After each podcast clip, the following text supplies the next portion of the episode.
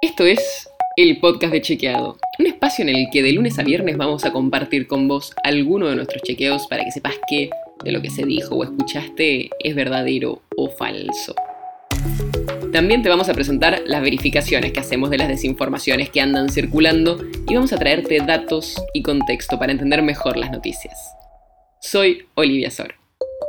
Después de más de un año del coronavirus en el país, ya sabemos algunas cosas, como que el testeo es fundamental en la lucha contra el virus. Y sabemos que hay varios testeos diferentes que miden distintas cosas. Hoy vamos a hablar de uno de esos en particular, los hogareños. ¿Cómo funcionan? Hay distintos test de venta libre y de uso hogareño en varios países del mundo. En algunos hay que hisoparse, meter el hisopo en un recipiente, ponerle algunas gotas de un reactivo y esperar 15 a 30 minutos para poder ver el resultado.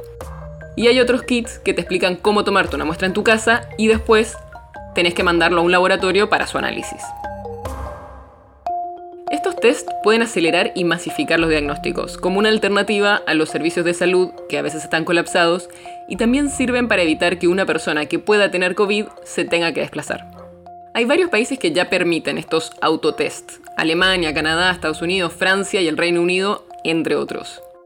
En algunos países estos kits se compran en farmacias y en otros se entregan en forma gratuita en centros de testeo. También en algunos lugares se usan como testeos de rutina a gran escala en escuelas, universidades o en empresas.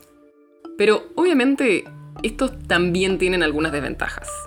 Y la principal es que puede haber fallas en la toma de la muestra y por ende falsos negativos, o sea, que dé negativo cuando en realidad es positivo.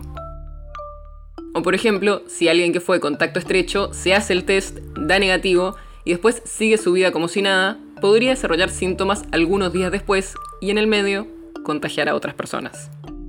Por eso mismo, en Europa y Estados Unidos, los gobiernos aclaran que, a pesar de tener un resultado negativo con esos tests, la persona tiene que seguir cumpliendo las medidas de prevención.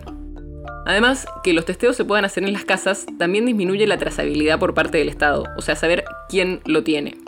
Por eso, en varios países donde se aprobaron estas pruebas caseras, hay un protocolo que explica qué hay que hacer en caso de dar positivo. Por ejemplo, algunos tests están ligados a aplicaciones del celular donde se comparte el resultado con el gobierno de ese país. Pero, ¿qué pasa aquí en la Argentina? En Argentina los test de venta libre y uso hogareño no están autorizados.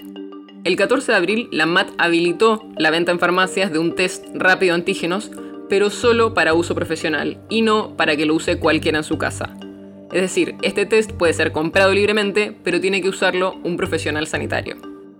Hay varias provincias que prohibieron la comercialización en las farmacias para evitar que las personas se autodiagnostiquen. Las provincias que lo prohibieron son Buenos Aires, Mendoza, San Luis, Santa Fe, Córdoba y Chaco. Lo que dicen los especialistas es que en todos los casos es muy importante que estos tests sean parte y complementen una estrategia de salud pública y no algo que la reemplace. El podcast de Chequeado es un podcast original de Chequeado, producido en colaboración con Posta. Si tenés una idea o un tema del que te gustaría que hablemos en un próximo episodio, escribinos a podcast.chequeado.com. Si te gustó este episodio, seguinos en Spotify o en tu app de podcast favorita y recomendanos a tus amigos. Si querés más información sobre esto o sobre otros temas, entra a chequeado.com o sumate a nuestras redes. Soy Olivia Sol. Hasta mañana.